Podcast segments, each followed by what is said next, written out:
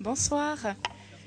Bienvenue dans, notre, dans le premier temps de ce cycle de conférences euh, organisé autour de... Vous, vous n'entendez pas? Et comme ça, est-ce que vous entendez mieux? C'est mieux, merci. Donc je vous, je vous, souhaitais tout simplement la bienvenue. Ceci est la première conférence d'un cycle euh, organisé autour de l'exposition Les Nabis et le décor, Bonnard, Vuillard, Maurice Denis, euh, qui, euh, comme vous le savez certainement, a ouvert ses portes euh, le 13 mars dernier et reste ouverte et attend votre visite pour ceux qui n'y seraient pas allés jusqu'au 30 juin.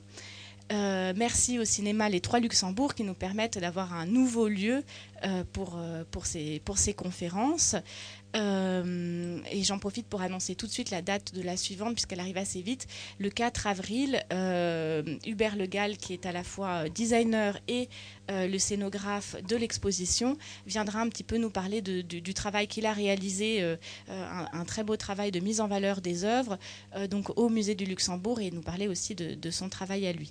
Mais pour l'heure, euh, nous recevons Isabelle Kahn et nous la remercions beaucoup d'être là ce soir à l'issue de toutes ces semaines de montage, de, vernissage, etc.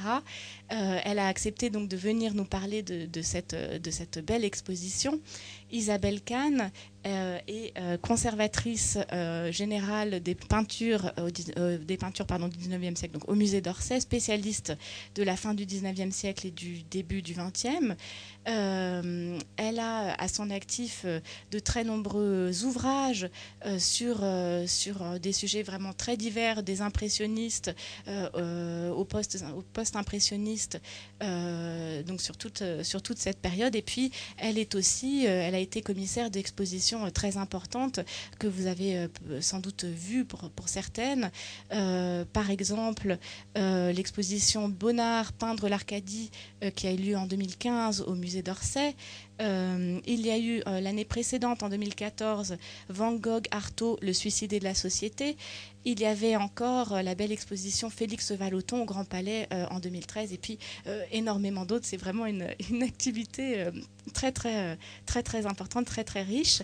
Et puis, c'est une belle annonce aussi que je suis heureuse de vous faire. Elle est en train de préparer une exposition qui va ouvrir ses portes très bientôt au musée du Quai Branly, euh, autour de la figure de Félix Fénéon, euh, personnalité très riche, très centrale du monde des arts, et euh, qui avait une, une, collection de, ce qu'on appelle aujourd'hui les arts premiers. ça a été quelque chose de très très important dans son travail, et donc on a hâte de voir cette exposition.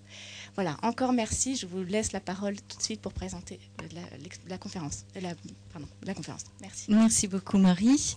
Bonsoir à tous et merci d'être venus nombreux écouter cette présentation euh, sur l'exposition qui se tient actuellement au musée du Luxembourg dont le sujet est les nabis et le décor.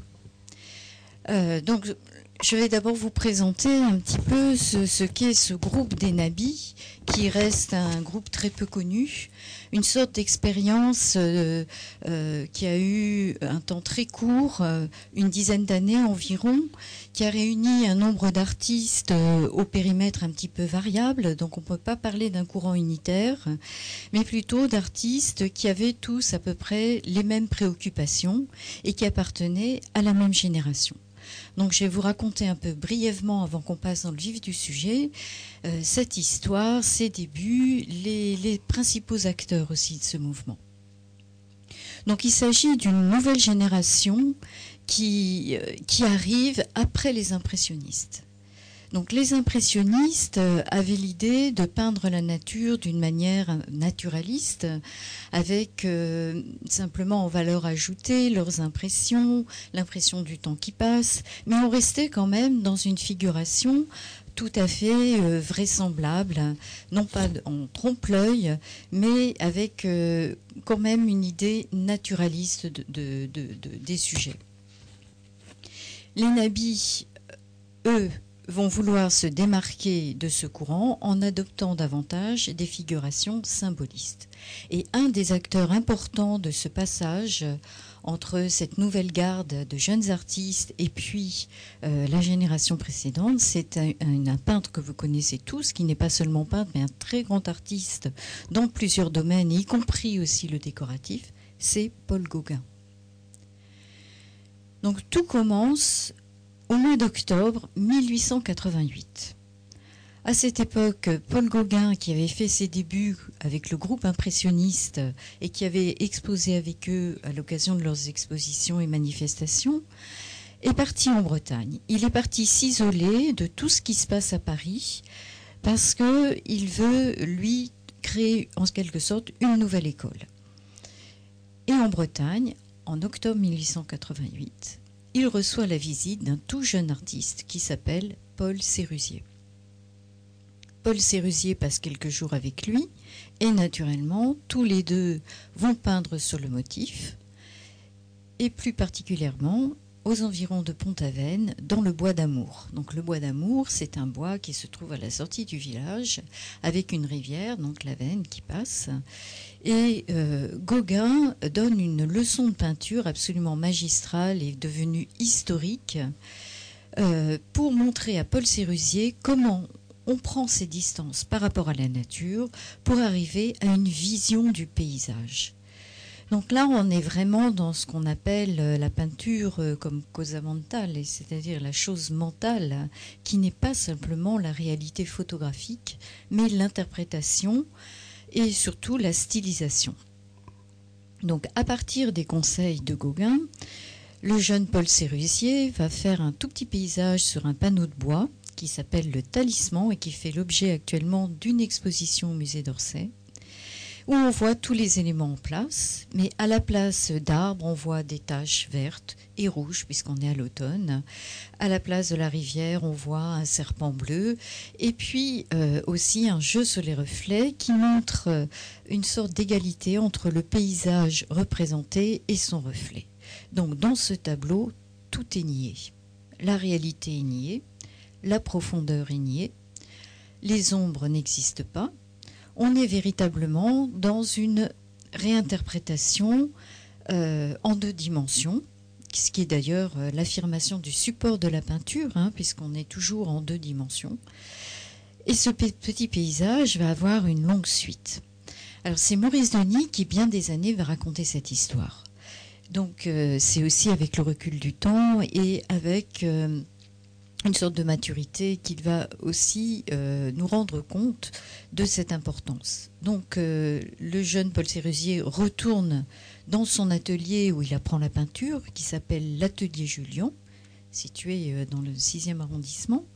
Et il va retrouver donc ces jeunes, ces jeunes collègues aussi qui sont élèves dans cet atelier, qui est un atelier libre où il y a des modèles et ils peignent. Et tous ces jeunes artistes se posent beaucoup de questions. Euh, et on reparlera aussi du contexte de l'époque. Et en voyant ce paysage, ils ont, à travers la leçon de Gauguin, la révélation d'un nouveau style. Donc, qui sont ces artistes de l'atelier Julien? On a cité Paul Sérusier, mais il y a également Paul Rançon, Pierre Bonnard, Édouard Vuillard, Maurice Denis, donc des noms qui vous sont familiers, puisque au pour trois d'entre eux, ils sont annoncés également dans le programme de l'exposition Musée du Luxembourg. Et puis ce groupe va progressivement grossir avec d'autres jeunes artistes élèves à l'école des beaux-arts et, puis d'autres qui viennent à Paris, même des artistes étrangers qui viennent et qui s'intéressent à l'avant-garde. Donc là, on a véritablement le point de départ, la naissance d'un nouveau courant esthétique qui va se cristalliser autour de certaines valeurs. Et l'une des valeurs essentielles, c'est l'idée du décoratif. D'où l'idée de cette exposition au musée du Luxembourg. Il s'agit de la première fois où on organise une exposition en France sur ce sujet, les nabis et le décor. Donc cette exposition euh, nous permet, sur ce sujet très étroit, d'aborder tous les principes défendus par ces artistes. Donc c'est très intéressant et de voir aussi comment ce décoratif les amène jusqu'en 1900 à être au fond les, annonciateurs des futures avant-gardes du XXe siècle. Donc ce courant très peu connu, où les artistes se trouvent un peu suspendus entre deux grands courants, l'impressionnisme et puis après donc les avant-gardes du XXe siècle, est néanmoins très important pour l'histoire de l'art. Alors, je vous propose qu'on fasse maintenant un petit tour dans l'exposition et je voulais simplement vous prévenir que les images que je vous projette aujourd'hui sont des images qui ont été euh, montées et réalisées avant l'ouverture de l'exposition. Donc Marie a complété par quelques images de meilleure qualité qui ont été prises donc euh, pour la réalisation du catalogue, etc. Mais au fond, c'est aussi une façon de vous faire entrer dans le making-of de l'exposition, qui sera sûrement abordé beaucoup plus en détail par notre scénographe Hubert Le Gall, un grand designer euh, très connu, parce qu'il ne fait pas que des scénographies d'exposition, mais il dessine aussi des tas d'objets, et puis il a une imagination euh, extraordinaire. Euh, d'ailleurs, à l'inverse de ce qu'il nous propose au Luxembourg, qui est un parcours très dépouillé, il aime bien le baroque. Et il a adoré évidemment les réalisations des nabis. Donc ici, vous avez le plan de l'exposition tel qu'on l'a conçu depuis plusieurs mois et autour duquel on a travaillé donc avec Hubert Le Gall à l'accrochage des œuvres, puisque le musée du Luxembourg nous offrait des espaces euh, voilà, qui sont modulables. Donc on a travaillé autour de ce parcours et le parcours a été conçu avant la scénographie. Alors, le parcours comporte quatre sections donc trois thématiques parce que à travers ces thèmes, on va justement rentrer aussi dans les grands sujets abordés par les décors des nabis et dans leurs grands principes. Et puis une section au cœur euh, du parcours qui sera plus particulièrement dédiée à l'expérience de l'art nouveau. Euh, l'art nouveau qui est un courant que vous connaissez tous, un courant euh, décoratif aussi bien en architecture que dans les arts appliqués, mais également qui était le nom d'une galerie très importante à Paris qui a soutenu les créations dans le domaine des arts décoratifs des nabis. On y reviendra plus tard. la première section de l'exposition s'appelle Femmes au jardin. Il me semblait important euh, pour euh, ce lieu particulier qui est le musée du Luxembourg, donc qui est un lieu historique et qui est un lieu également important pour le musée d'Orsay puisque c'est en quelque sorte l'ancêtre du musée d'Orsay, musée des artistes vivants au XIXe siècle, donc qui sont les artistes de nos collections. Donc le musée du Luxembourg est également un lieu absolument fabuleux puisqu'on a ce jardin du Luxembourg qui est merveilleux et l'idée était euh, de faire une sorte de transition euh, avec les jardins peints par les nabis. Le thème des jardins est très important pour les nabis et on va le voir euh, au fur et à mesure des commentaires des ensembles qui sont réunis actuellement donc au musée du Luxembourg. Euh, ces jardins qui les ont inspirés dans leur sujet, mais aussi qui ont été des prétextes à nous montrer ce que pouvait être la vie contemporaine, mais également aussi des sujets beaucoup plus symbolistes, alliant euh, réunissant euh, l'alliance des, figures féminines avec la nature. Donc vous avez ici sous les yeux le premier grand décor connu réalisé par un artiste nabi qui est Pierre Bonnard. Donc Pierre Bonnard déclare euh, d'emblée que tout art doit être avant tout décoratif. Donc on reprend cette idée de s'éloigner de la réalité pour arriver à une stylisation permettant euh, justement de goûter pleinement ce que peut être la couleur, la ligne, la représentation de l'espace. Et on le verra aussi, euh, l'idée de la narration dans un espace spatio-temporel donné. Donc c'est ça la définition de la peinture. C'est comment les peintres nous raconte une histoire. Donc ici, nous avons quatre panneaux qui, à l'origine, étaient conçus comme un paravent. Bonnard, quelque temps avant d'exposer son œuvre, écrit à sa mère le, paravent est démonté. Donc il a défait les charnières, il a, il est, et il précise, il est démonté parce que les panneaux faisaient trop peinture. Donc là, on est précisément dans ce point de cristallisation, cette frontière entre peinture et décoration, que les nabis vont vouloir abolir. Il n'y a plus de différence entre un tableau de chevalet et une décoration. Il faut que tout soit peinture avant tout. Donc Bonnat va présenter au Salon des Indépendants de 1891 cette grande composition qui naturellement beaucoup trop à l'avant-garde pour son époque ne sera pas comprise, mais qui va beaucoup impressionner ses camarades et euh, qui va être en quelque sorte le point de départ de ce mouvement décoratif. Donc quelles sont les caractéristiques euh, de ces femmes au jardin? Tout d'abord, vous voyez euh, ce format très allongé qui était dû à l'idée de départ des paravents, donc ces idées de grands feuillets. Et dans chacun d'entre eux, vous avez une femme associée à des végétaux.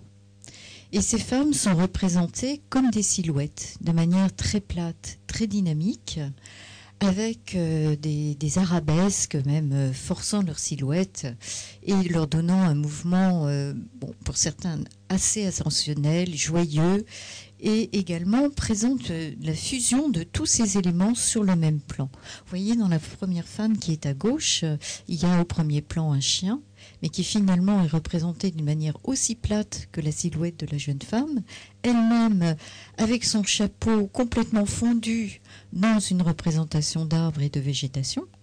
Donc vous avez cette idée d'un espace bidimensionnel dans lequel l'artiste va prendre toutes les libertés. Il n'est plus du tout question de décrire un personnage réel, ni une situation réelle, mais de faire sentir davantage le dynamisme d'une pensée et aussi chez Bonnard une grande admiration pour l'univers féminin, les femmes et et puis leur coquetterie, hein, puisqu'il insiste sur ses robes, ses motifs, leurs chapeaux, les chapeaux, et aussi cette douceur de vivre, cette intimité avec l'association d'animaux domestiques, comme très souvent dans la peinture de Bonnard. Donc l'influence du Japon, qui est ici bien visible dans le format très allongé, dit en kakemono, est également sensible dans, euh, dans ces lignes en arabesque et dans l'utilisation des couleurs pures. Alors naturellement, on a cherché euh, à trouver le sens euh, de la signification de ces quatre femmes. Euh, ce qui apparaît le plus évident, c'est qu'elles seraient associées à des saisons. Il y a quatre saisons, quatre feuillets de paravent. quatre panneaux, mais en réalité, vous voyez qu'il manque des saisons. Donc on est dans, on est dans une autre idée.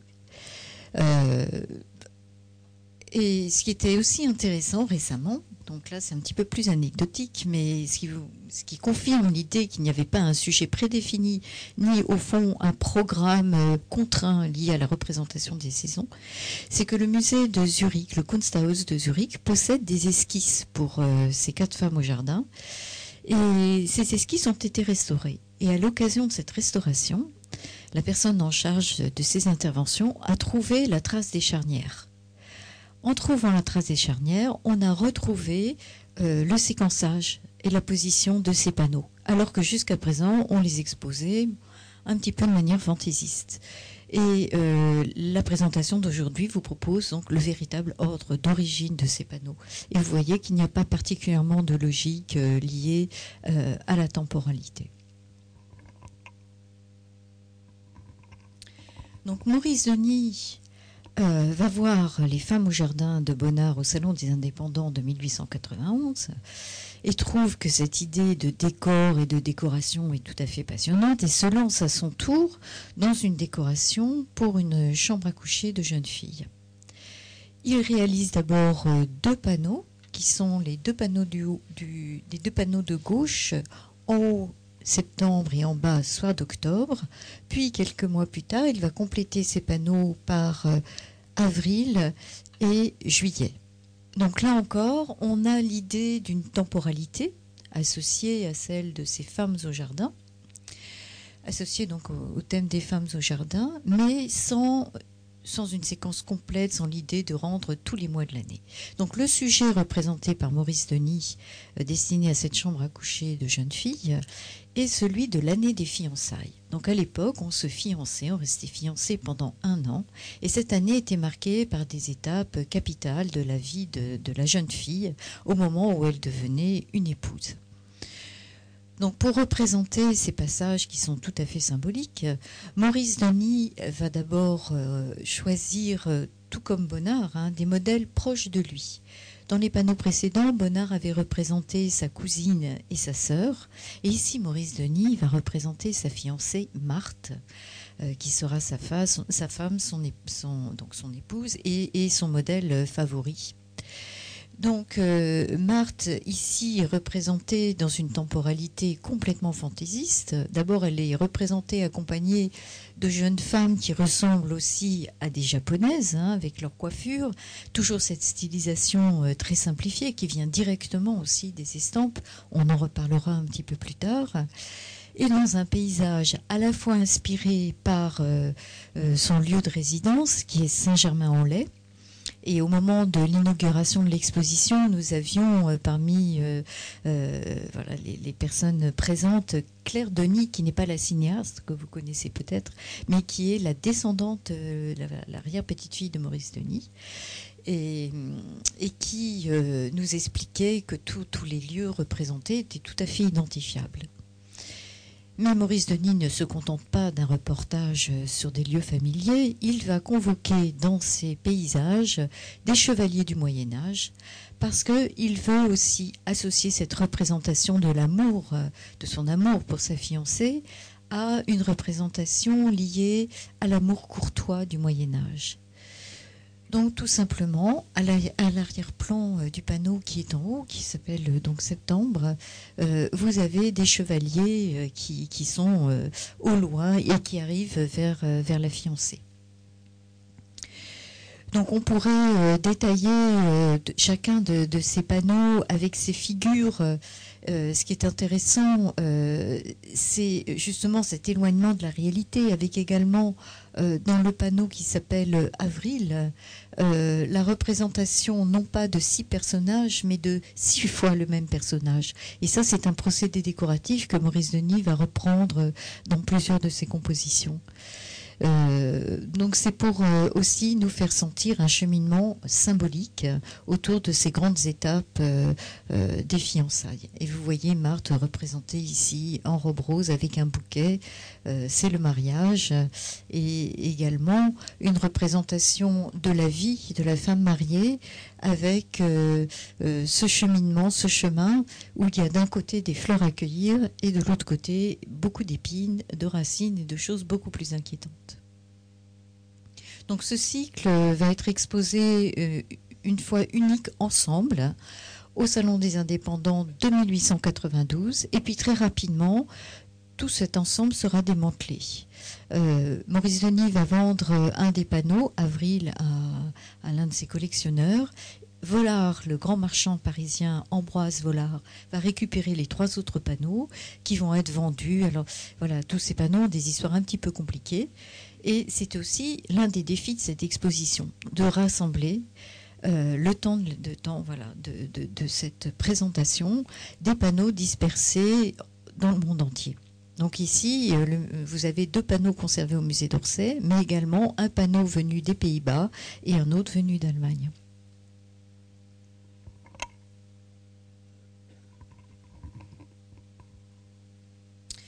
Alors nous sommes ici euh, devant la première, une des premières commandes reçues par Maurice Denis. Donc les deux premiers euh, décors que nous avons commentés, représentés des ensembles réalisés par les artistes pour eux-mêmes. Et Maurice Denis reçoit assez vite une commande officielle d'un de ses admirateurs et mécènes, donc Henri Leroll, qui était lui-même peintre et qui surtout est connu parce qu'il avait un salon euh, artistique fréquenté par des artistes peintres, mais aussi des musiciens, et euh, qui donnait lieu, euh, qui permettait beaucoup d'échanges et beaucoup aussi et qui encourageait les correspondances euh, entre les différents arts. Donc l'Anabi, comme on l'a vu, avait ce désir d'abolir les frontières dans la création et aussi de créer ce qu'on appelle des synesthésies, c'est-à-dire des correspondances entre ce que tous nos sens peuvent emmagasiner. Les yeux, mais aussi les oreilles avec la musique, mais également la poésie. Donc Henri Leroll commande un plafond à Maurice Denis. Donc cette œuvre qui est présentée à la verticale au musée du Luxembourg est en réalité fait, a été conçue pour être vue à l'horizontale. Et le sujet choisi euh, reprend un peu la même idée, mais en la développant, puisqu'il s'agit ici d'un très grand format, d'une femme représentée plusieurs fois, la même femme représentée plusieurs fois, qui se trouve perchée sur une échelle en train de monter et de descendre euh, les barreaux de cette échelle, mais dans des positions complètement invraisemblables. Euh, donc, comme vous voyez, il s'agit de femmes extrêmement stylisées qui n'ont pas de pieds, donc elles ne reposent sur rien du tout. L'échelle elle-même, si vous observez, ne repose euh, sur pas grand, chose, puisqu'il s'agit d'un feuillage euh, complètement stylisé et enfin, ressemblant davantage à une tapisserie qu'à un véritable arbre. Donc on est dans cet espace bidimensionnel avec ce sujet très allégorique hein, de l'ascension et en tout cas du lien entre l'espace terrestre et l'espace céleste puisque le but euh, aussi de, ce plafond peint était de faire sentir et de montrer l'apparition du ciel dans un intérieur. Donc vous voyez à travers la trouée des feuillages ces apparitions bleues avec quelques nuages qui passent et qui sont elles-mêmes traitées comme des taches de couleur. Et tout est mis euh, sur le même plan. Le titre choisi par Maurice Denis et qui est celui de l'exposition donc de ce panneau également au salon, arabesque poétique. Euh, le terme d'arabesque est important parce qu'il reprend à la fois un terme qui existe en musique, arabesque musicale à l'époque, donc avec cette idée de lier tous les plans ensemble grâce à une ligne serpentine et à ces fameuses lignes en coup de fouet qui sont tellement caractéristiques de l'art nouveau et également en poésie, puisque les arabesques, c'est aussi une façon de contracter aussi les images mentales, de façon à créer un nouveau vocabulaire, et ici chez Maurice Denis, un vocabulaire plastique, autour de sujets très symboliques. Alors nous avons aussi la chance euh, dans cette première section d'avoir pu réunir des panneaux qui sont conservés sur trois continents un panneau qui est au musée d'Orsay, deux qui se trouvent euh, au Polar Museum au Japon et un quatrième euh, qui se trouve à Richmond aux États-Unis. Donc il s'agit d'un moment euh, tout à fait exceptionnel hein, puisque ces panneaux, après l'exposition, vont retourner dans leur lieu de conservation. Donc c'était aussi une des difficultés de l'organisation de cette exposition, c'est d'obtenir les prêts. Les prêts sont très difficile à obtenir. Euh, les musées sont assez réticents à se séparer de leurs chefs-d'œuvre. Euh, évidemment, le sujet plaidait en, cette faveur, puisque c'était l'occasion unique de pouvoir rassembler ces grands ensembles. Et euh, un autre point qui était aussi une des difficultés, c'est la technique utilisée par les nabis pour peindre leurs décors, dont je vous reparlerai un petit peu plus tard, puisqu'ici, il s'agit d'une technique traditionnelle, l'huile sur toile mais je vous parlerai plus tard de cette technique beaucoup plus fragile qui nous a créé euh, des soucis aussi pour les prêts. Euh, donc pour ce décor, euh, en réalité, on ne connaît pas bien l'histoire de son origine. Mais en observant tous ces panneaux, qui ont tous le même sujet, la représentation de la cueillette des pommes dans un jardin bien particulier qui est le verger de la maison familiale de Bonnard, de la famille Bonnard, situé au Grand Lens, dans l'Isère, et où Bonnard a eu ses premières impressions d'enfance euh, de nature hein, dans ce, grand domaine. Le sujet, la hauteur des panneaux, tous identiques. Euh, aussi le fait que certains personnages soient interrompus par la composition euh, nous ont fait penser qu'il s'agissait à l'origine d'une grande décoration, non pas d'une commande, mais d'une décoration conçue par Bonnard pour lui-même et probablement aussi pour cette maison familiale euh, qu'il aimait tant. Et on voit de quelle manière aussi, une époque très tôt, donc 1894-95, Vollard va complètement se libérer des leçons traditionnelles de la peinture. Donc quand on regarde ces panneaux au Luxembourg, on est complètement immergé, en fait c'est un décor immersif dans la nature et dans la chlorophylle, avec même cette impression presque de sentir des parfums euh, d'herbes fraîches, ou en tout cas aussi de vergers à la fin de l'été, au moment de cette cueillette des pommes. Donc vous voyez ce moment très subtil du passage de l'été à l'automne à travers ces gradations de couleurs dans cet ensemble de verres, mais il n'y a pas un seul verre, il y a des centaines de verres dans ce tableau, avec cette technique très sophistiquée de Bonnard qui consistait à accumuler les touches les unes au-dessus des autres, à créer des vibrations et surtout à noyer ces éléments ici dans la verdure, dans la nature, de façon à ce que l'œil ne s'ennuie jamais et redécouvre à tout moment des éléments qu'on a oubliés. Donc ces panneaux euh, nous parlent non seulement de la cueillette des pommes, mais aussi nous parlent et surtout de l'enfance. Donc de l'enfance de Bonnard, de sa découverte euh, émerveillée, de ses souvenirs, et ces souvenirs qui reviennent très fort à un moment où sa sœur euh, euh, André, donc qui était aussi un de ses modèles, euh, va avoir des enfants. Donc Bonnard va adorer ses neveux. Lui-même, il n'aura pas d'enfants, mais il va se projeter complètement dans l'enfance de ses neveux. Et il a gardé son esprit d'enfance, il a gardé son humour, il a gardé son émerveillement, il a gardé ce sens de la fantaisie et du fantastique. Parce que dans ce jardin, qui est un banal verger, on est dans un lieu d'émerveillement. D'abord, on est à la hauteur des enfants. Et on a cette impression, donc, euh, comme quand on est petit, d'être complètement plongé dans l'herbe et, d'avoir des dimensions extraordinaires autour de soi. On est aussi dans l'émerveillement de pouvoir ramasser des fruits tombés de l'arbre et de ramasser un trésor, en, quelque sorte.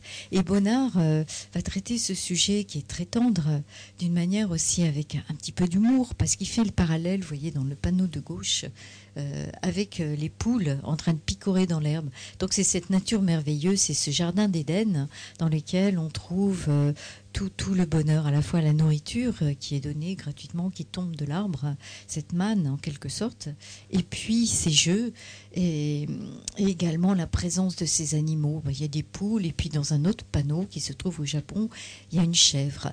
Et, tout, ça est suggéré, tout, tout devient signe dans la peinture de Bonnard on a ces animaux traités sous forme de silhouette euh, ou euh, un petit peu plus détaillés, mais de manière comique. On a presque l'impression de conversation entre les animaux. Et également, euh, ce traitement à la manière d'une tapisserie du feuillage et des buissons qui, qui, vont créer comme des écrins pour des mini-scènes au fond. Et voilà, donc ces panneaux sont assez grands et il faut les regarder longtemps pour en saisir toute la saveur.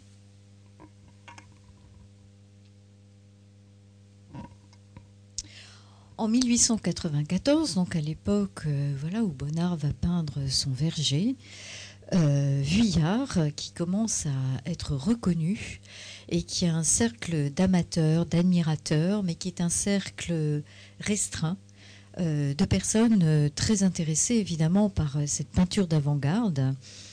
Et ce cercle est composé essentiellement des trois frères Natanson, donc les frères Natanson, vous les connaissez peut-être, ce nom vous est peut-être familier, parce qu'ils sont euh, les créateurs d'une revue très, très connue, d'une revue qui s'appelait la Revue Blanche, à cause de la couverture de ce périodique, et qui était une revue euh, d'avant-garde euh, qui diffusait beaucoup d'art contemporain, et également non seulement en peinture, mais aussi en littérature une revue très engagée, euh, très à gauche, hein, qui était favorable euh, aux anarchistes et qui s'est beaucoup engagée également au moment de l'affaire Dreyfus.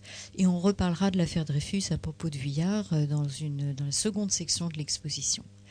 Donc Alexandre Natanson commande à Vuillard un grand décor pour son salon le salon, le salon de son hôtel particulier, situé avenue du Bois, donc aujourd'hui c'est l'avenue Foch, tout près du Bois de Boulogne, qui était un lieu assez prestigieux, et il laisse à Vuillard carte blanche pour euh, le sujet de son décor.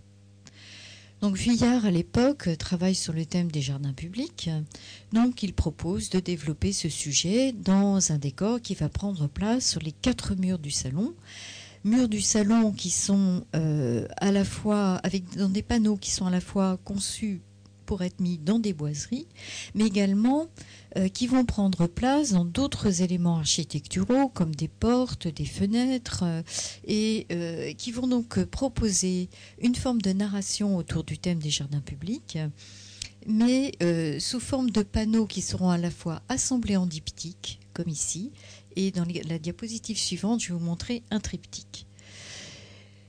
Donc les jardins, qui sont ici des jardins publics, donne euh, un prétexte à, Vuillard pour euh, nous montrer la vie contemporaine dans ces jardins. Donc, qu'est-ce qu'un jardin? Au fond, c'est aussi la question qu'on peut se poser euh, à travers ce thème.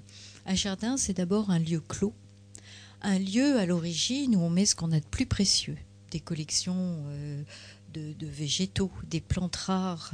Euh, c'est un lieu où on est en sécurité. C'est un lieu euh, qui forme aussi un décor euh, sophistiqué, qui est travaillé et qui permet au fond une vie tout à fait protégée de l'extérieur. Donc cette notion aussi de protection de l'extérieur, on en reparlera aussi à propos d'une autre section. Et ici, plus particulièrement, dans les jardins publics, on va trouver des femmes et des enfants. Donc c'est toujours la même chose aujourd'hui. À la sortie de l'école, il y a des femmes, des femmes et des enfants de tous les âges qui vont euh, rejouer, mais déjà tout ce qui existait à l'époque, toutes ces scénettes, ces petits drames de la vie enfantine et, cette tendresse aussi maternelle, euh, voilà, cette vie dans les jardins publics, euh, avec cette correspondance aussi extrêmement belle entre le décor, les arbres, les buissons, tout cet arrangement qui ressemble d'ailleurs à un papier peint. Et puis ces personnages qui sont pratiquement en fusion avec ces éléments décoratifs.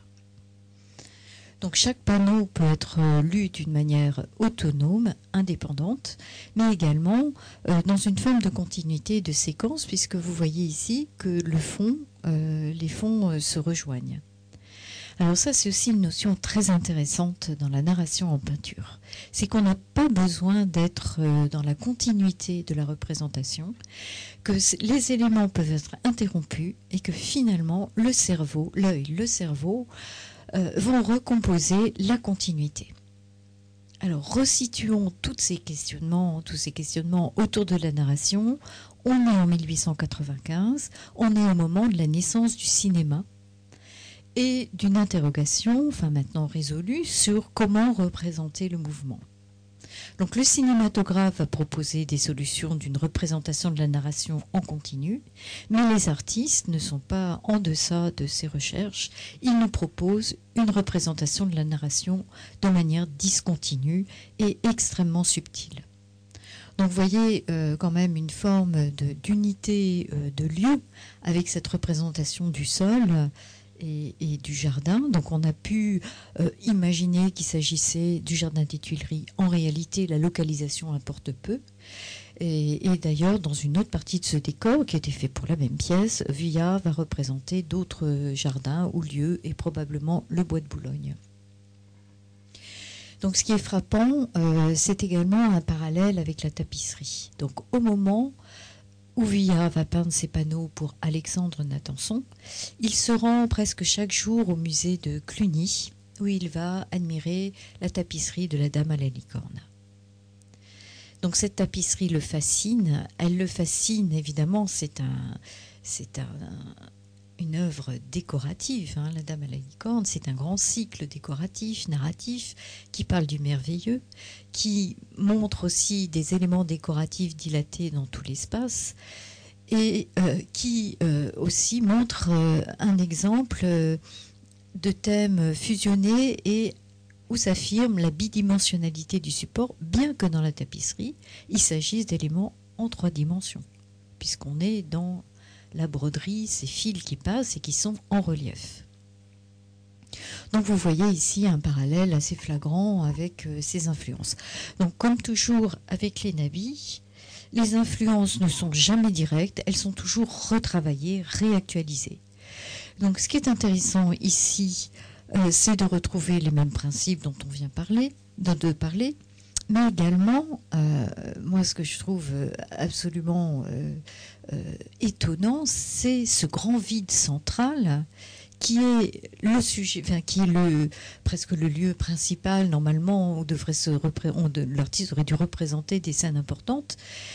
Et ce centre est vide. Et ce centre est vide à la manière justement des artistes japonais euh, dans leur peinture, hein, puisque vous savez, dans les peintures d'auparavant, il y a très souvent ces grands espaces dorés qui sont vides, ou dans cette représentation des montagnes, où on a des grands lavis, mais qui sont davantage euh, des contrastes entre des gris et des blancs et des noirs.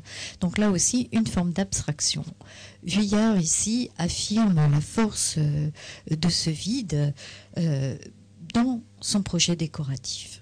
Donc ce vide n'est pas, n'est pas vide au sens de aucun motif à l'intérieur, mais il est vide dans le sens narratif, alors que vous voyez qu'il y a beaucoup d'éléments qui sont vibrants, puisque Vuillard précisément a, placé des ombres et des contrastes entre ces ombres qui se glissent sur le sol euh, fait de petits cailloux, de sable, et euh, qui nous amènent progressivement euh, du premier plan à, l'arrière-plan sous une, manière linéaire et étagée. Vous voyez qu'ici, les plans ne donnent pas l'impression de la trois dimensions, de tridimensionnalité, avec une ligne de fuite euh, qui partirait des côtés pour atterrir à un point de fuite central, mais euh, la, perspective est construite par étagement, et cette formule est également reprise aux artistes japonais dans leurs estampes.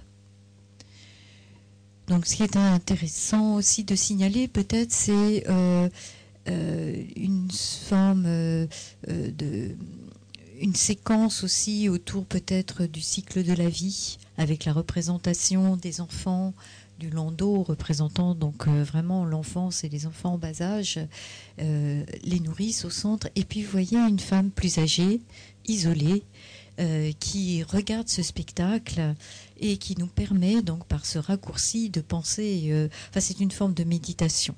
Voilà, donc ce, cette grande, euh, euh, ce, lien entre ces trois panneaux nous permet d'entrer dans cette méditation sur le temps qui passe et l'impermanence aussi euh, du temps.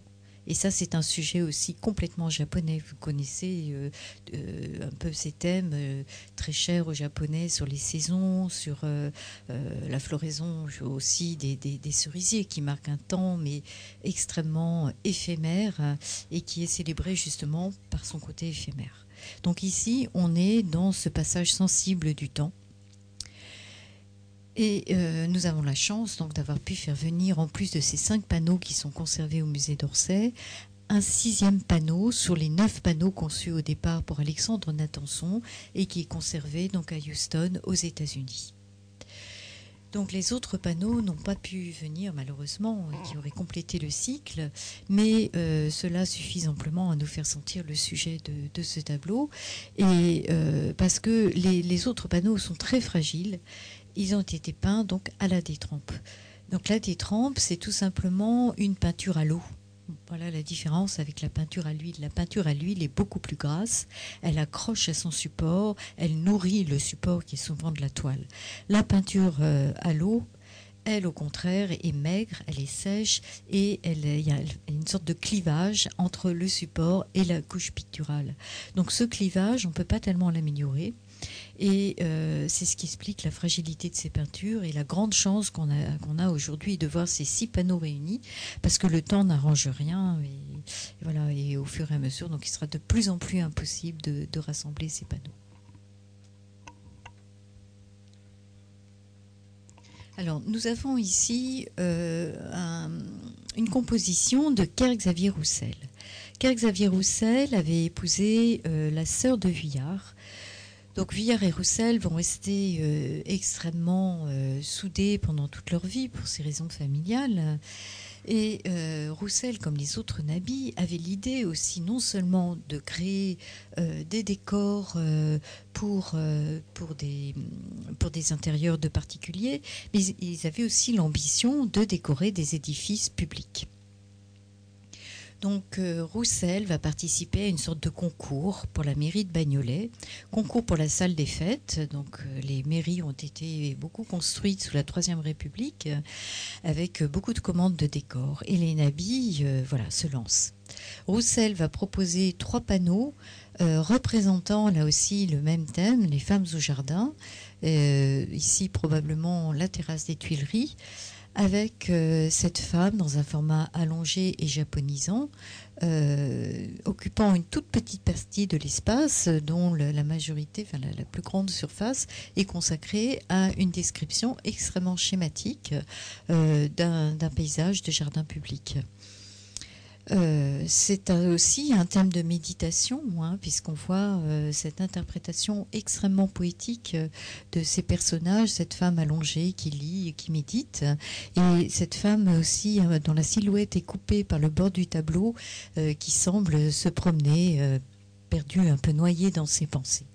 Donc naturellement, sujet mélancolique, représentation aussi de feuillage d'automne, un sujet complètement inadapté pour une salle des fêtes et Roussel euh, échoue euh, à obtenir la commande finale.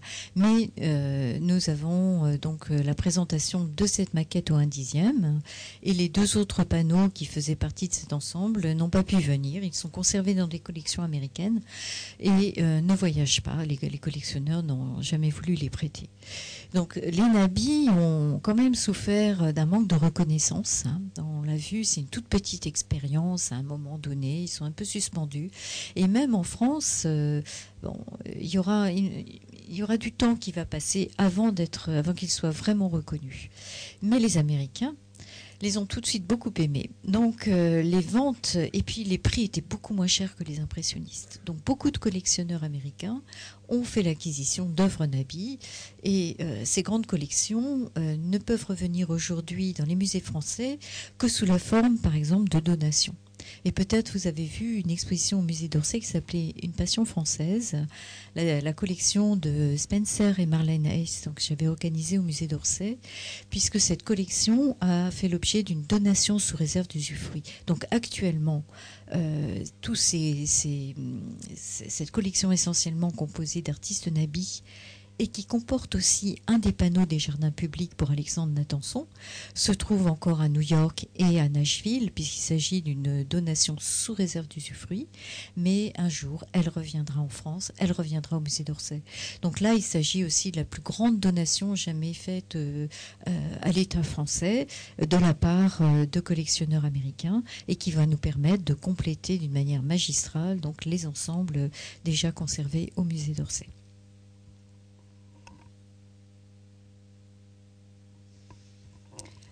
La seconde section de l'exposition est consacrée donc aux intérieurs.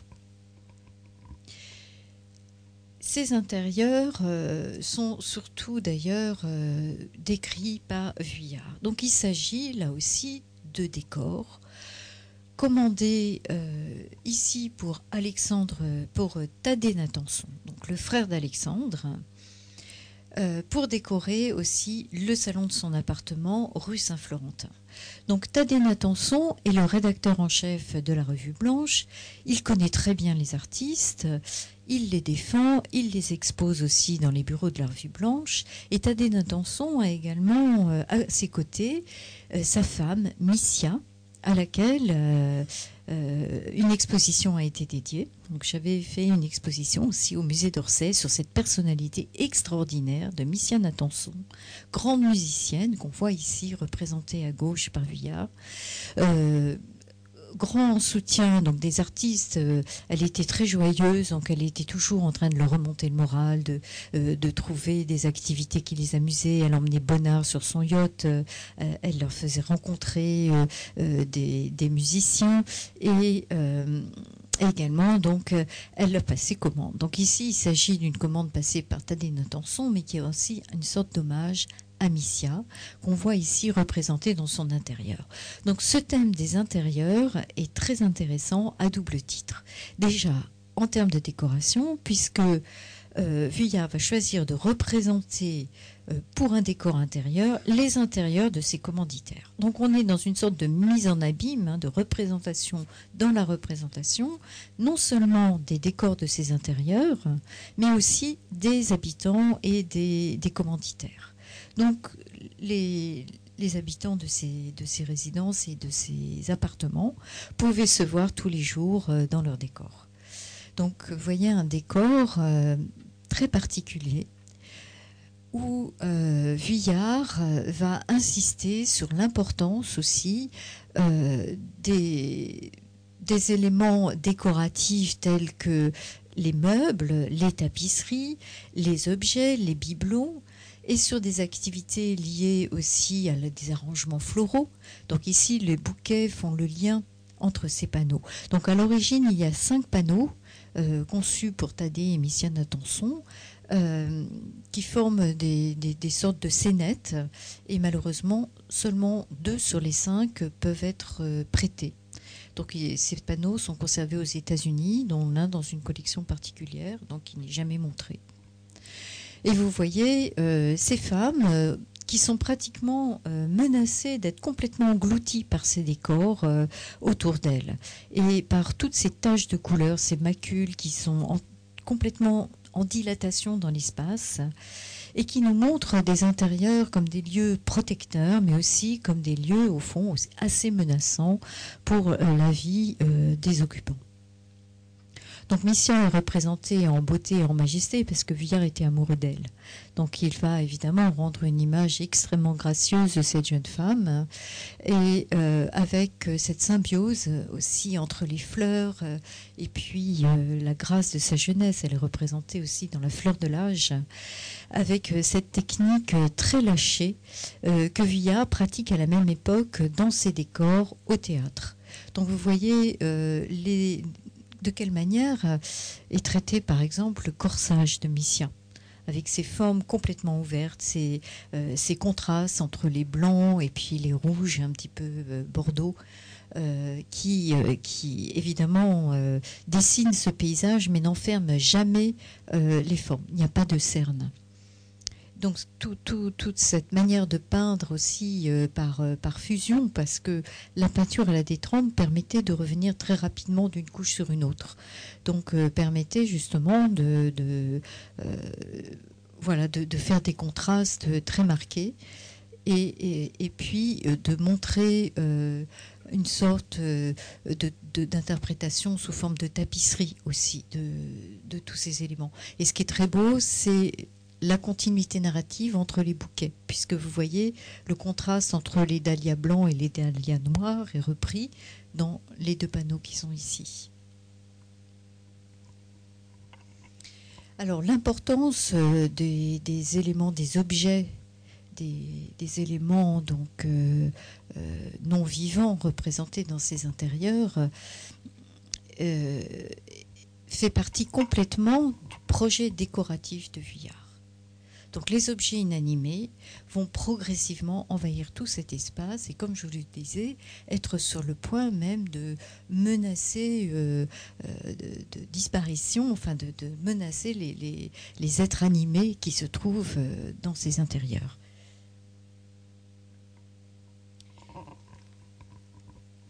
Euh, il s'agit ici, je vais vous montrer plusieurs panneaux qui ont été conçus pour le docteur Vaquez, qui était un cardiologue euh, réputé.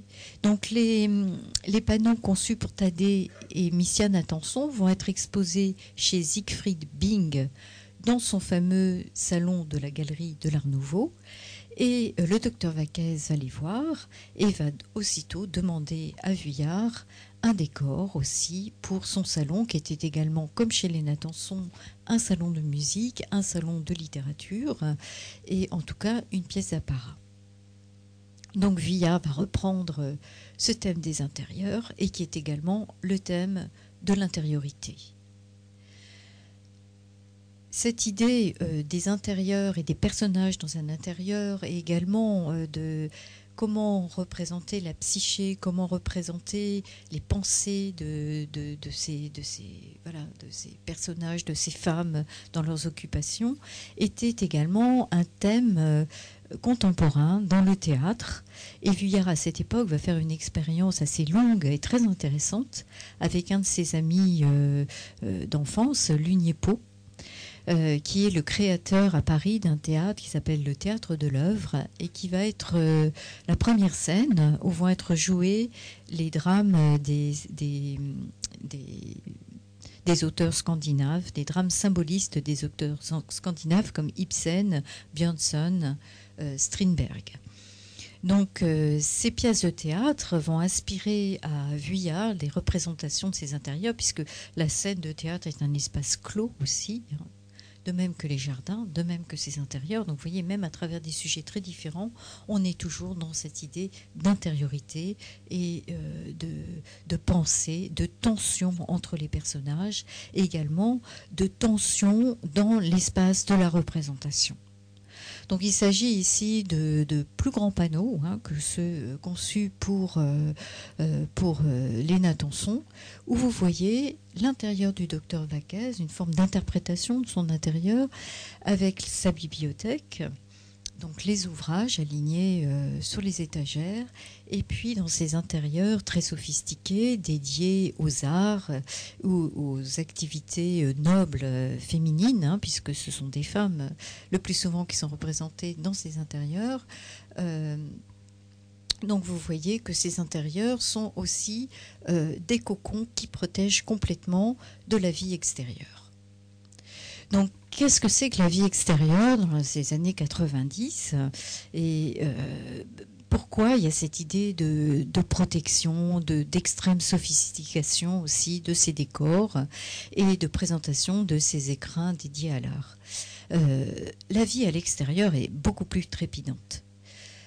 Comme je vous le disais, le groupe des Nabis commence à se constituer en 1888, donc on est à la veille de la grande exposition universelle de 1889, qui est une véritable démonstration de la puissance euh, française, de la puissance économique, mais de la puissance industrielle et aussi de la croyance à cette époque euh, dans les techniques comme, euh, comme un futur meilleur. Et c'est l'époque aussi de, de sorte de d'apogée aussi de la colonisation française. Donc là aussi du, suprématisme de la France dans le monde entier. Donc au cœur de ces, de ces grandes démonstrations, l'art des nabis peut paraître euh, un contrepoint euh, tout à fait intéressant qui, lui, par ses sujets, va davantage se plonger sur euh, la sensibilité justement de ses contemporains et aussi une certaine forme de résistance à ce progrès qui, au fond, tout va trop vite. En même temps, euh, la vie contemporaine est quand même évoquée, mais non pas sur un mode positiviste, mais juste sur, euh, avec l'idée d'une temporalité, de dire nous sommes ici, nous sommes présents dans ces panneaux, et doublement présents, puisque les commanditaires pouvaient aussi se voir représentés, donc se voir représentés dans une forme de continuité, puisque les œuvres d'art nous permettent de faire le lien entre le passé et le présent, et au fond, les œuvres d'art sous toutes leurs formes sont les seuls témoins de l'existence du passé. Donc vous voyez ici, il y a un personnage masculin, un peu une exception, qui se trouve euh, à sa table de travail, alors que les femmes, bon, alors la, grande question de la représentation des femmes au XIXe siècle, et on mesure, euh, voilà, les, étapes franchies hein, dans euh, pour l'histoire des femmes et aussi l'idée du féminisme. La femme au XIXe siècle est essentiellement occupée à faire des bouquets, à entretenir un intérieur chaleureux et accueillant, et à broder également, alors que les hommes sont représentés dans des activités beaucoup plus valorisantes, ici l'écriture, la lecture. Ce, décor euh, comporte également deux autres panneaux où on voit développer donc euh, toujours ces mêmes idées euh, d'intérieur associé à l'épanouissement des arts, au féminin. Et ces panneaux ont en particulier une dimension très florale avec non seulement la représentation de bouquets qui se dilatent d'une manière complètement irréaliste dans l'espace et qui envahissent euh, tout le premier plan du panneau situé à droite là sur l'écran, mais aussi la représentation d'un décor floral sur les murs, une sorte de tapisserie ou de, tenture florale complètement inspirée des motifs euh, Arts and Crafts, un mouvement que, dont vous avez entendu parler probablement, qui se développe en 1860 en Angleterre avec l'un de ses représentants les plus célèbres, William Morris, donc qui va beaucoup s'inspirer euh, de la flore et de, ces lignes en arabesque, mais aussi euh, euh, des coquillages, enfin un petit peu comme les artistes baroques aussi au XVIIIe siècle. C'est des artistes qui vont reprendre dans le naturel des formes qu'ils vont réinterpréter dans un sens purement décoratif. Donc ici, il y a probablement cette référence à ce mouvement, à l'esthétique mouvement euh, anglais. Et avec pour particularité, donc, euh, ces premiers plans aussi avec ces coussins, tous ces tapis, ces tapisseries, ces objets qui sont traités comme autant de plages euh, colorées et, et aussi d'évocations d'éléments euh, présents dans ces pièces, mais qui ici prennent une telle importance qu'on a l'impression qu'ils sont comme vivants. Donc euh, il y a un autre artiste du groupe euh, des, Nabis qui a, complètement développé cette idée d'une manière très amusante aussi, très cinématographique, sous forme de, de petites scénettes ou, ou très théâtrale, c'est Valoton. Valoton qui a un métier très différent de celui de Bonnard, beaucoup plus sec, avec des plages colorées, beaucoup plus euh, découpées, euh, qui donne l'impression davantage euh, voilà, d'une imagerie maîtrisée, alors qu'ici on a l'impression d'une dilatation complète de la peinture. Et Valoton va donner aussi, dans ses scènes d'intérieur avec des couples, beaucoup d'importance aux éléments du décor, comme s'il participait à une forme d'intrigue dans la narration. Donc il y a, il y a ce côté euh, mystérieux et euh, cette impression que ces objets inanimés sont aussi des témoins du présent et des témoins qui ont une conscience. Donc il y a quelque chose de très subtil, c'est peut-être difficile de- d'en parler juste devant des, images, mais quand vous verrez les tableaux dans l'exposition, il y a aussi une forme de fascination et d'hypnotisme. Il, y a- il y a quelque chose qui se passe avec cette peinture qui nous saisit, qui nous entraîne dans une vision en abîme et aussi en résonance avec des pensées. Donc tous ces thèmes, naturellement, euh, sont complètement de notre époque, enfin n'ont pas pris une ride, c'est exactement les questions qu'on se pose encore aujourd'hui.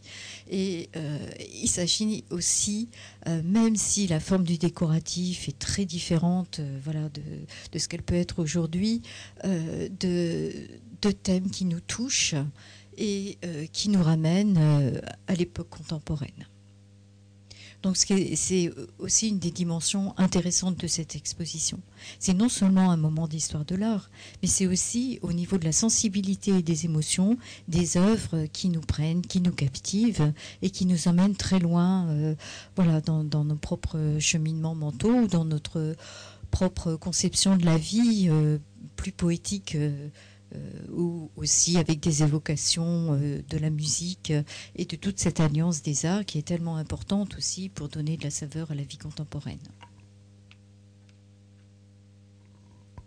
Au cœur de l'exposition se déploie euh, ce moment fort aussi de l'histoire qui est lié à un marchand allemand qui s'appelait Siegfried Bing.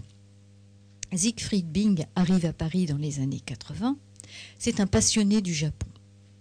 Donc c'est lui qui va euh, importer en France les premiers objets japonais, les estampes japonaises, qui va ouvrir une galerie où il va vendre de l'art japonais et être à l'origine, avec d'autres hein, naturellement, mais de ce qu'on appelle le japonisme, c'est-à-dire cet, engouement, engouement pour euh, les arts du Japon, ce désir d'avoir chez soi aussi, euh, voilà, euh, euh, des, des, bibelots ou euh, des ou des, estampes.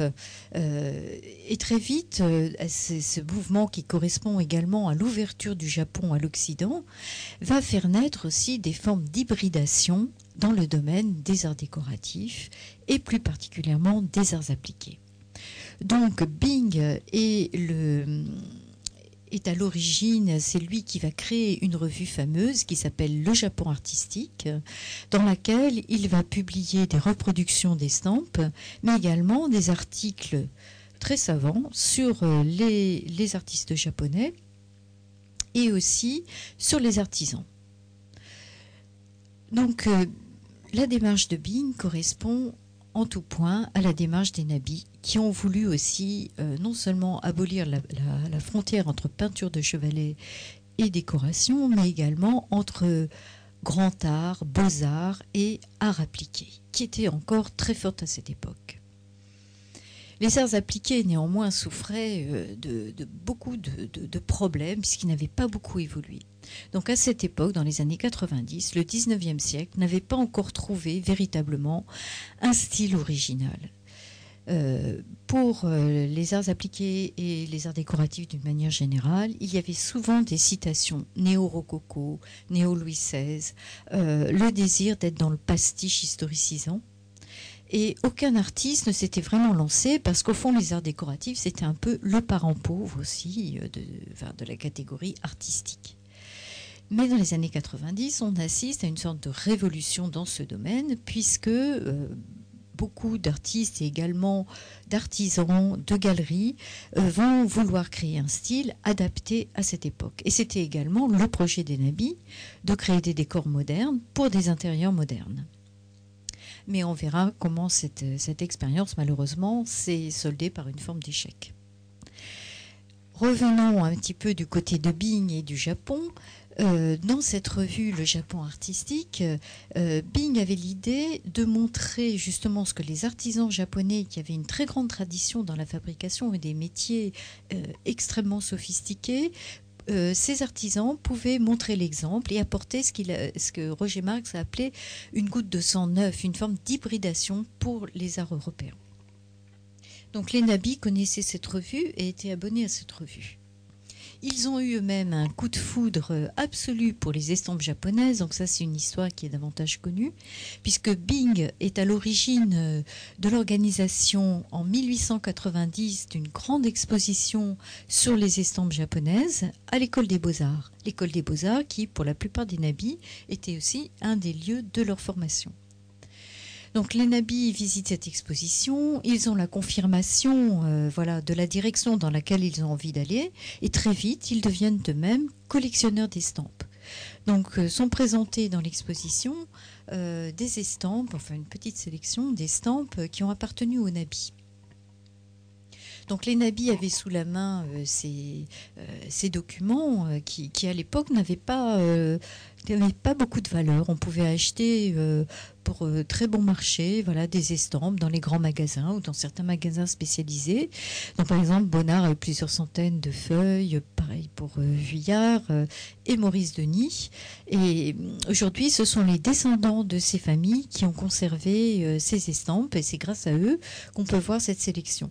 Donc, les nabis pouvaient s'appuyer sur ces modèles, ils ne les ont jamais cités d'une manière littérale, mais ils se sont plutôt inspirés donc des leçons du Japon, comme vous voyez, donc cette façon euh, de, traiter euh, l'espace en deux dimensions, euh, de faire juxtaposer des taches de couleurs, des plages de couleurs, d'utiliser le trait pour relier les, les éléments entre eux et les différents plans entre eux, et également dans les sujets de représenter des moments suspendus et d'avoir une attention toute particulière au passage du temps et à ce qu'on évoquait tout à l'heure sur l'impermanence au fond du temps. Donc vous voyez ici quelques exemples et d'autres encore, avec ces gravures euh, qui ont appartenu ici à Maurice Denis. Où d'ailleurs il y a beaucoup d'acteurs aussi représentés, euh, parce que tous les artistes nabis ont été liés naturellement aussi au théâtre et à l'expérience théâtrale de l'Uniepo. Euh, on va avancer un petit peu plus rapidement. Donc Rançon, qui est Paul Rançon, qui fait partie aussi du groupe des Nabis, lui aimait beaucoup alors euh, une autre sorte d'estampes qui faisait pas partie euh, vraiment de ce qu'on appelait l'ukiyo-e, qui étaient des estampes par des grands noms de, de l'art de, l'art japonais, mais plutôt par des crépons japonais. Donc les crépons, c'est ce papier un peu fripé bon marché et sur lequel on faisait des, estampages, donc euh, des, euh, des, gravures sur bois extrêmement colorées et presque de mauvais goût. Hein. Mais euh, voilà, aujourd'hui, ces éléments sont importants pour comprendre aussi le rapport des nabis avec l'art populaire. Vous voyez ici une, réinterprétation par Marguerite Sérusier, la seule artiste féminine du groupe, euh, sur un paravent d'un paysage de Pont-Aven de Bretagne à la manière japonisante. Euh, avec euh, des citations presque littérales aussi dans le traitement de l'eau, et puis tous ces éléments qui s'étagent euh, sur ces plans différents, et également les rochers traités un peu comme la Fujiyama en miniature. Donc, grande simplicité, aplatissement des plans, et on est ici dans un aimant en trois dimensions qui est présenté en zigzag, mais vous verrez, l'impression est celle d'un paysage en continu. Alors Siegfried Bring a une idée euh, géniale aussi. Donc il va créer une nouvelle galerie. Après s'être intéressé au Japon, il va créer une nouvelle galerie et euh, son idée géniale, c'est de régénérer les arts décoratifs, de les soutenir à travers des grandes commandes de décors, mais aussi d'art appliqué. Donc il connaît bien les nabis et il va commander à Maurice Denis, par exemple, ici euh, vous voyez donc deux panneaux de ce décor commandé pour une chambre à coucher. Donc euh, l'autre idée très avant-gardiste de Bing est de traiter sa galerie comme un appartement. Donc il va présenter des, pièces. Donc ici nous avons euh, un cycle décoratif conçu par euh, Maurice Denis sur un thème de Schumann, sur des leaders de Schumann, sur la vie et l'amour d'une femme que, que Marthe chantait et jouait au piano pour lui et qui va lui permettre donc d'avoir une interprétation aussi très poétique autour euh, de la vie, d'un décor pour une chambre à coucher euh, avec la vie d'une femme, d'une jeune femme. Et ici, vous avez des représentations pour des dessus de porte. Vous voyez à nouveau des jardins, euh, mais conçus comme des jardins primitifs, c'est-à-dire des lieux idéalisés où ce sont d'ailleurs, euh, c'est un jardin identifié qui était un des lieux où habitaient Maurice Denis et Marthe, mais qui représente aussi le lieu de leurs premiers émois amoureux. Pour Bing également, Paul Ranson va concevoir un très grand décor en plusieurs panneaux représentant des femmes à la récolte, décors euh, qui, prenaient, enfin, qui étaient euh, installés pour dans la salle à manger euh, de la galerie Bing avec des meubles de Van Velde. Donc là, voilà l'idée de conjuguer les talents des artistes. Un grand décorateur d'origine belge, Henri Van Velde, va s'associer avec Rançon pour créer une ambiance particulière dans cette salle à manger autour du thème de la récolte. Euh, euh, voilà, thème euh, des occupations aussi symbolise des femmes, mais également représentant la dimension aussi du cycle de la vie. Alors pour ce décor, euh, on a une photographie de l'installation chez Bing et c'est le seul euh, décor euh, qui permet, c'est le seul élément qui nous permet de, reconstituer cette présentation assez en hauteur, puisque les meubles venaient devant, devant ces panneaux. Mais pour tous les autres décors des nabis, on a aucune photographie, on n'a aucune idée de leur présentation d'origine. Donc à aucun moment l'idée n'est venue d'évoquer justement ce qu'ils étaient à l'origine, mais plutôt de ce qu'ils nous disent aujourd'hui. En revanche, pour l'expérience Bing, on se trouve devant une sorte pas de reconstitution, mais plutôt d'évocation de cette installation. Donc les nabis ont également dessiné des cartons pour des tapisseries. Euh, qui ont été euh, exposés et réalisés par leurs femmes, euh, donc pour Rançon, France Rançon. Donc il s'agit là de collaboration autour de thèmes que les artistes traitaient dans leur peinture et qui sont des visions extrêmement poétiques, donc toujours de femmes associées à la nature, à la fois aux arbres et pour Mayol, à l'eau avec cette magnifique baigneuse intemporelle et un petit peu grecque aussi, et qui évoque également donc ces créations futures autour de la Méditerranée, cette image de l'éternel féminin associée à l'eau, associée aussi à la naissance de la femme, naissance de Vénus et de la beauté. Donc Mayol, avant d'être le sculpteur que vous connaissez, a été peintre et s'est beaucoup intéressé aussi à la tapisserie. Il s'est intéressé à la matérialité de la tapisserie il a même voulu écrire un, un livre sur les colorants et les soies, les laines euh, composant cette tapisserie. Autre expérience euh, liée à Bing, qui est une commande euh, euh, réalisée, enfin une commande réalisée à la suite d'un voyage aux États-Unis de Bing en 1894. Bing se rend aux États-Unis et il est fasciné par l'architecture américaine et ses, nouvelles maisons avec ses verrières modernes.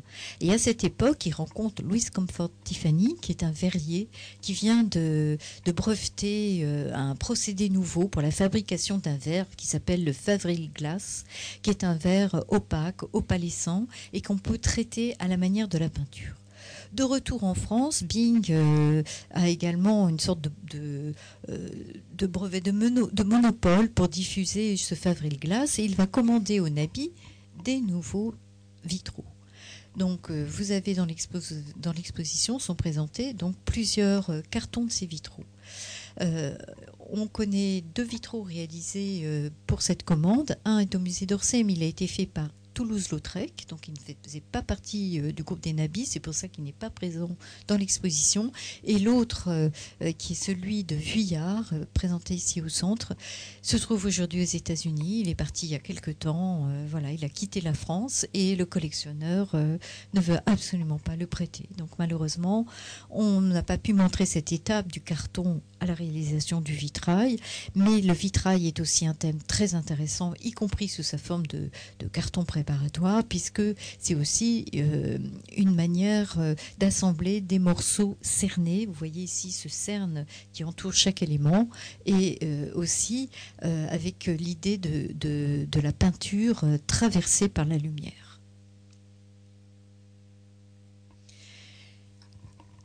Thème important au moment de la naissance du cinéma et plus particulièrement pour ces projets d'abat-jour réalisés par Maurice Denis, puisque ces abat-jours euh, étaient probablement destinés à être euh, édités, mais ils ne l'ont jamais été.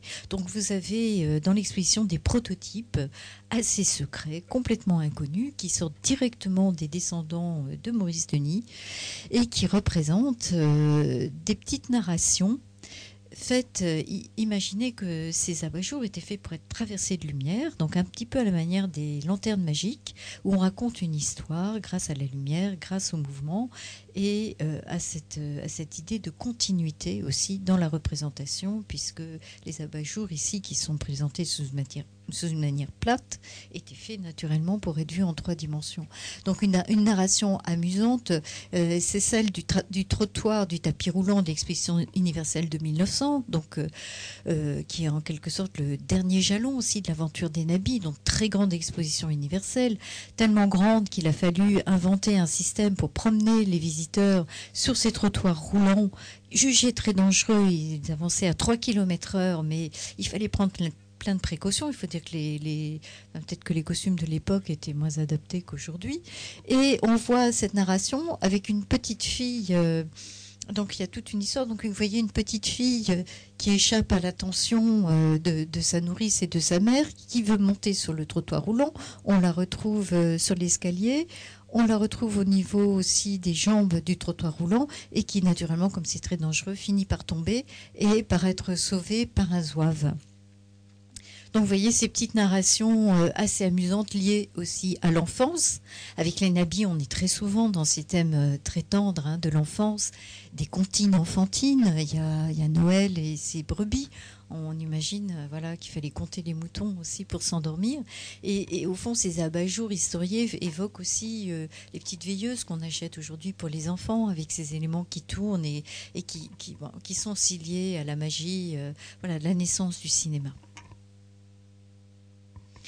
à nouveau des projets euh, très très inédits, donc faits par Valoton, qui ceux-ci ont été montés dans son appartement et figure euh, dans, dans un tableau euh, voilà, qui est aujourd'hui euh, conservé au musée de Winterthur, où on voit là aussi, vous voyez, toute une narration et aussi l'évocation d'un mouvement, à la fois avec des éléments fixes comme en haut, les, les, les, bacs avec les, les arbres, et puis ce, ce, défilé avec des nourrices, des enfants, et les bateaux qui font aussi penser évidemment à la comptine enfantine, maman les petits bateaux. Autre prototype euh, d'art appliqué euh, créé par les nabis pour les papiers peints. Donc vous avez dans l'exposition un certain nombre de motifs présentés et un très amusant parce que lié à la modernité avec le chemin de fer. Hein, ce ne sont pas des grosses chenilles, c'est un chemin de fer vu, alors comme toujours chez les nabis, dans la plus grande fantaisie, avec beaucoup de légèreté et un mouvement ascensionnel, avec aussi cette fumée rose qui sort de la cheminée et qui se transforme en arabesque. Donc ces projets aussi euh, destinés à être édités, et on sait que Maurice Denis s'était rapproché euh, d'un éditeur anglais, Sanderson Sons, et n'ont pas abouti. Euh, il n'y a eu qu'un seul projet qui a été édité, et encore pour vraiment un nombre extrêmement restreint d'amateurs. Donc tout à l'heure, je vous parlais d'un échec. Donc l'échec, il est là. Les nabis voulaient créer un art pour tous, voulaient donner le beau à tout le monde à des prix bon marché, et malheureusement, rien n'a suivi, puisque ces, papiers peints sont restés dans les tiroirs euh, euh, de l'artiste lui-même. De même que ce papier peint euh, pour lequel Hubert Le Gall a eu un coup de foudre, donc euh, qui nous a servi aussi à un petit peu euh, voilà orner et un petit peu à, vous accueillir aussi dans l'entrée de l'exposition avec la reprise de ces éléments décoratifs tout en arabesque, tout en forme joyeuse et puis ces canards très expressifs hein, qui évoquent aussi Benjamin Rabier, qui évoquent toutes ces histoires naturelles aussi décorées par les nabis. Bonnard a décoré les histoires naturelles de de Jules Renard et on sait l'attention qu'il avait aussi à ces animaux. Euh, voilà, on est dans des œuvres légères, dans des œuvres très colorées et qui font aussi de, l'exposition un moment assez joyeux et, qui, voilà, qui, qui au fond euh, permettent d'imaginer ce qu'auraient pu être ces intérieurs euh, à une époque où tout était beaucoup plus sombre également quelques exemples de, faïence peinte, enfin de, porcelaine peinte par Vuillard, par Bonnard. Donc c'est la firme Aviland qui a édité ce, services et, ces services étaient présentés dans la salle à manger avec le décor de rançon sur une table de Van de Velde. Vous voyez donc toutes ces correspondances et ce désir de créer euh, un art total, c'est-à-dire qui toucherait tous les éléments du quotidien, euh, comme ici aussi des, éléments, des prototypes extrêmement rares, euh, fabriqués par Rançon avec la complicité d'un ébéniste qui s'appelle Alphonse Hérold, avec ces boîtes marquetées faites pour des caves à cigares hein, en quelque sorte, et qui reprennent donc des éléments traités par Rançon dans ces tableaux des éléments euh, plutôt symbolistes avec des femmes dans des paysages. La dernière section de l'exposition est consacrée à un autre sujet très important pour les nabis, qui est euh, le sujet, euh, sont des sujets davantage liés à la philosophie, à l'ésotérisme, aux religions, et qui, qui consiste donc euh, aussi dans leur travail de décoration à représenter l'invisible sous une forme visible, donc à travers euh, les rites. Et c'est ce qui permet en effet euh, de, matérialiser ces pensées, ces croyances, ces superstitions. ce sont les cérémonies, ce sont les rites. Donc ici nous avons des exemples donc par Paul Sérusier euh, d'un décor créé pour un autre nabi qui s'appelait Georges euh, Lacombe. Et euh, Sérusier va partir donc d'éléments naturels qu'il connaît bien, qui est la forêt bretonne. Forêt bretonne, comme vous le savez, très chargée en esprit, en apparition, en faits et en phénomènes druidiques, d'après les croyances et les superstitions. Donc, ils vont lui permettre d'évoquer un niveau supérieur de la représentation, un niveau beaucoup plus mental, beaucoup plus abstrait, beaucoup plus euh, intellectuel, sous des formes figuratives. Et comme vous voyez sur ce panneau qui a été offert à la combe à l'occasion de son mariage, grand panneau décoratif, le registre imaginaire est séparé du registre réel par des arbres et également par un torrent. Donc l'eau, euh, le cycle de l'eau est très important euh, pour le décor conçu par Sérusier, donc pour la combe, euh, puisqu'il permet d'évoquer le travail, le, cycle aussi de ces femmes qui portent de l'eau de la source jusqu'au puits. Donc c'est vraiment le cycle de la régénérescence de la vie associé aux femmes et associé à l'eau, mais sous une forme euh, extrêmement symbolique et réalisé aussi à partir euh, de, ce que les nabis euh, comme Paul Rançon ou Paul Sérusier vont appeler les saintes mesures. Il s'agit d'un nouveau dogme né dans une abbaye en Allemagne, l'abbaye de Beuron, par un, prêtre, le père euh, Desiderius Lenz, qui va euh, beaucoup réfléchir en termes géométriques et mathématiques à des nouvelles proportions dans la peinture. Donc des, proportions, cette idée reprend un peu l'idée du nombre d'or, hein, et puis aussi des, voilà, des, dogmes qu'on connaît chez les Grecs anciens. Euh, mais les nabis vont s'appuyer euh, sur ces grands principes pour géométriser aussi leur représentation, comme vous voyez dans ce grand panneau, ce panneau décoratif allongé représentant donc cette, ce mouvement incessant euh, des Danaïdes puisant de l'eau et versant de l'eau dans le puits.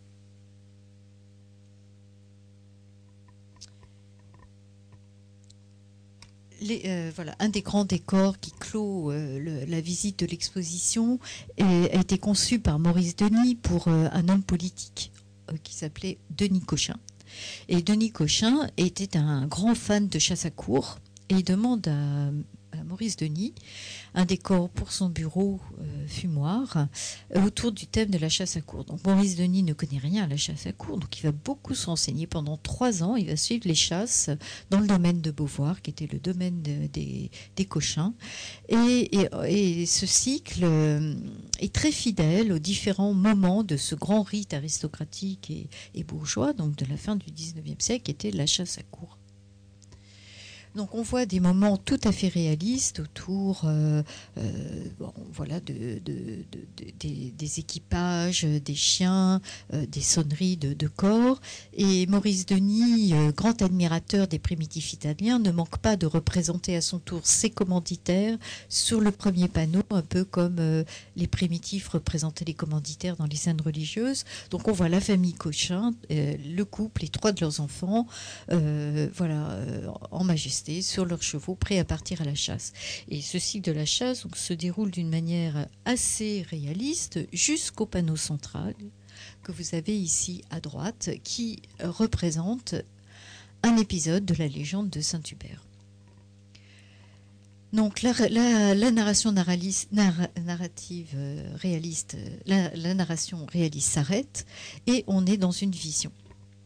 La vision, donc euh, Hubert, euh, d'ailleurs devenu le, patron des chasseurs, a un jour où il est parti à la chasse un dimanche et où Dieu le rappelle à ses devoirs de dévotion sous la forme de l'apparition d'une croix entre les bois d'un cerf. Donc c'est un panneau euh, essentiel qui marque le basculement de l'histoire de la chasse à cour vers euh, la légende.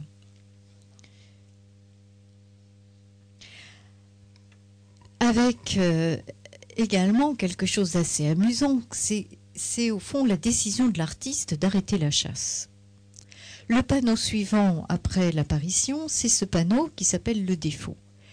Et le défaut, c'est tout simplement l'animal, le cerf, hein, qu'on avait vu dans un panneau suivant poursuivi par les chiens, qui a disparu.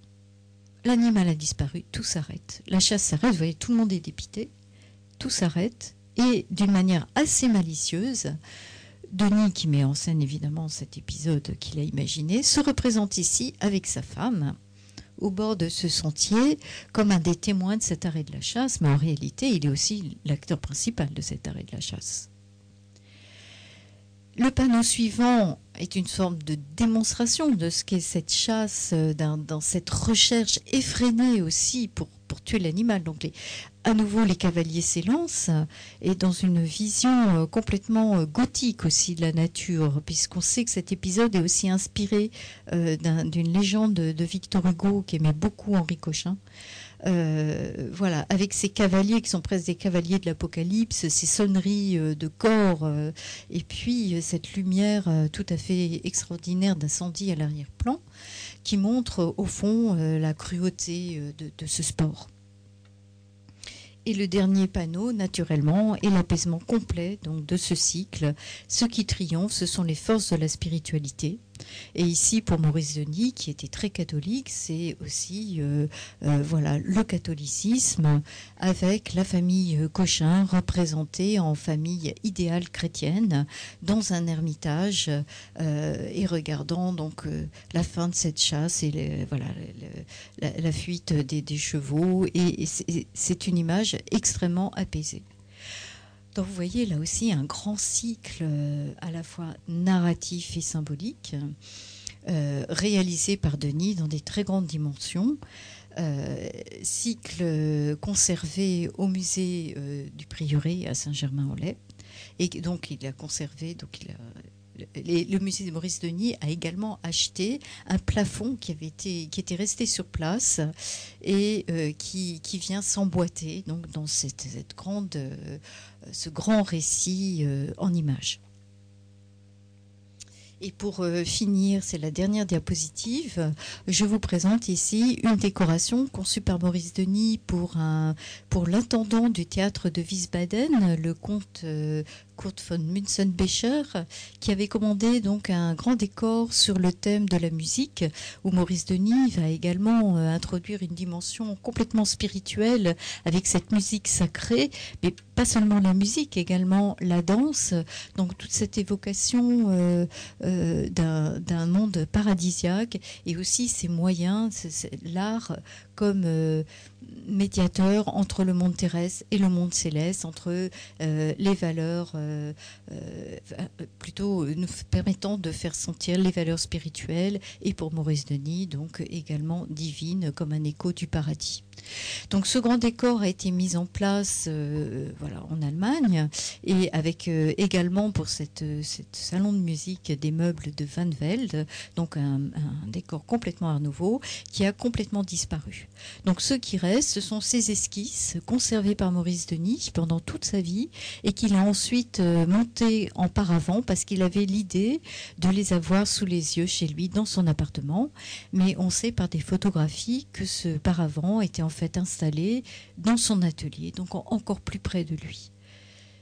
Donc au fond, euh, c'est une forme de conclusion euh, très, très optimiste aussi sur euh, ce, cette histoire très fragmentaire hein, des nabis et du décor, montrant l'artiste, l'attachement de l'artiste à ses réalisations, y compris sous forme d'esquisse, y compris sous la forme des voilà, de tous les essais dans le domaine des arts décoratifs qu'on a pu voir, et aussi euh, de ces ensembles euh, qui, ont vécu une vie assez tourmentée chez les commanditaires, puisqu'il y a eu des déménagements à leur décès, donc il y a eu toutes ces grandes dispersions.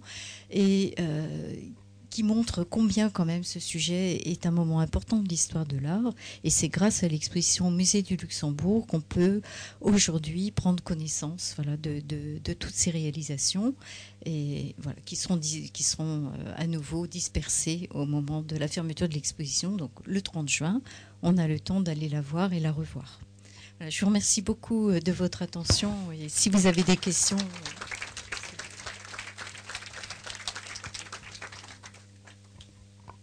Merci. S'il y a des questions, je vais vous laisser ce micro-là, pardon.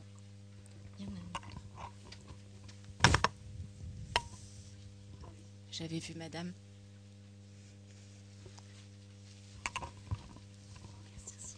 Bonsoir. J'aurais voulu savoir qu'est-ce qu'est le nom des nabis, qui leur a donné, qu'est-ce qu'il signifie, d'où est-ce qu'il vient ce nom? Alors, il s'agit, euh, les nabis, se sont, ils se sont autoproclamés nabis. Hein. donc, c'est un mot qui vient certainement de l'araméen, mais c'est un mot hébreu en fait, euh, qui veut dire prophète.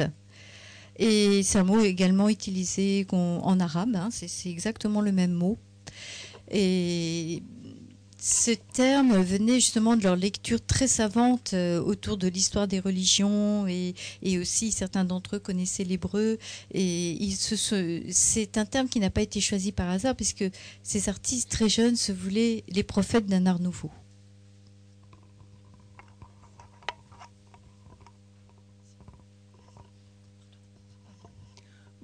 Bonsoir. Je voulais savoir si vous avez parlé à propos de Villard du théâtre de l'œuvre d'Ibsen.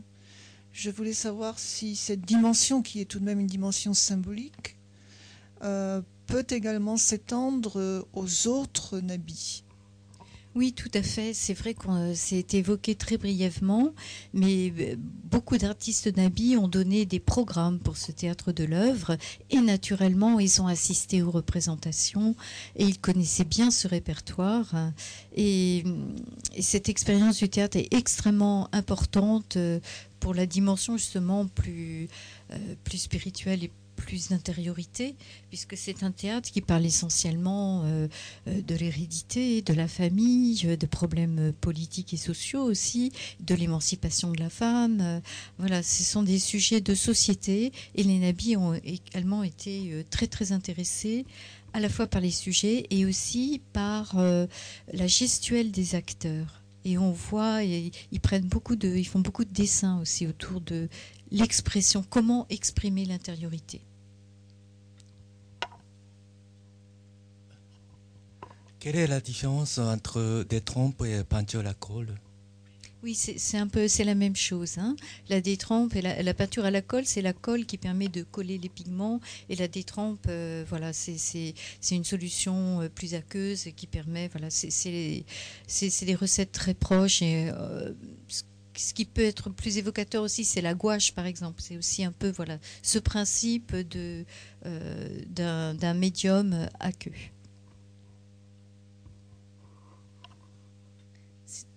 Dernière question.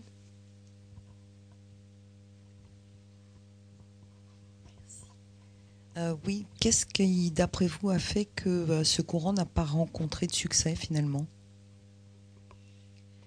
Euh, C'est Bonnard un peu qui nous donne la réponse parce que hum, les artistes, après 1900, se sont dispersés. Les nabis se sont dispersés, ils ont continué chacun dans leur voie, et chacun voilà, a pu connaître un, sort euh, différent, mais quand même, il y a eu une forme de reconnaissance. Mais euh, Bonin nous dit à un moment donné, on, était comme suspendus. Soit on était trop vieux, soit on était trop jeune. Donc ils étaient euh, trop jeunes pour être impressionnistes, et puis après ils sont venus trop vieux parce que le siècle avait changé. On est passé au XXe siècle. Et là, tout a changé. Et les avant-gardes sont arrivés. Et les nabis, vous voyez, ont une attention aussi aux valeurs euh, euh, voilà, plus poétiques, plus modestes, plus sensibles. Et après les avant-gardes, ce sont que des scandales premier scandale, scandale des faux, ça fait un bruit terrible euh, voilà, sur la scène parisienne, les scandales de, Picasso, les querelles. Et on voit bien que les nabis, eux, recherchent surtout à créer leur univers, qui est un univers euh, intimiste. Donc il y a tout ça contre eux, et puis d'un seul coup, parce que ça c'est toujours euh, l'éternel mouvement de, l'histoire, eh bien le, sens s'inverse et on est pris d'un grand intérêt.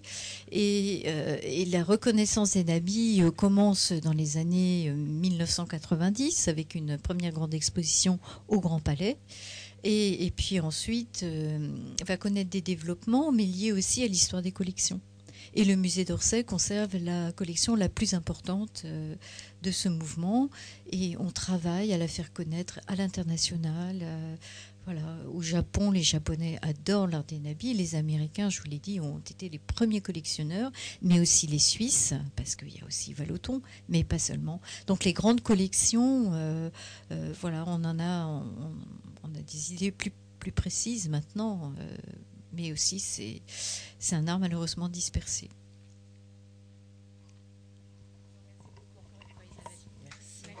Merci à tous.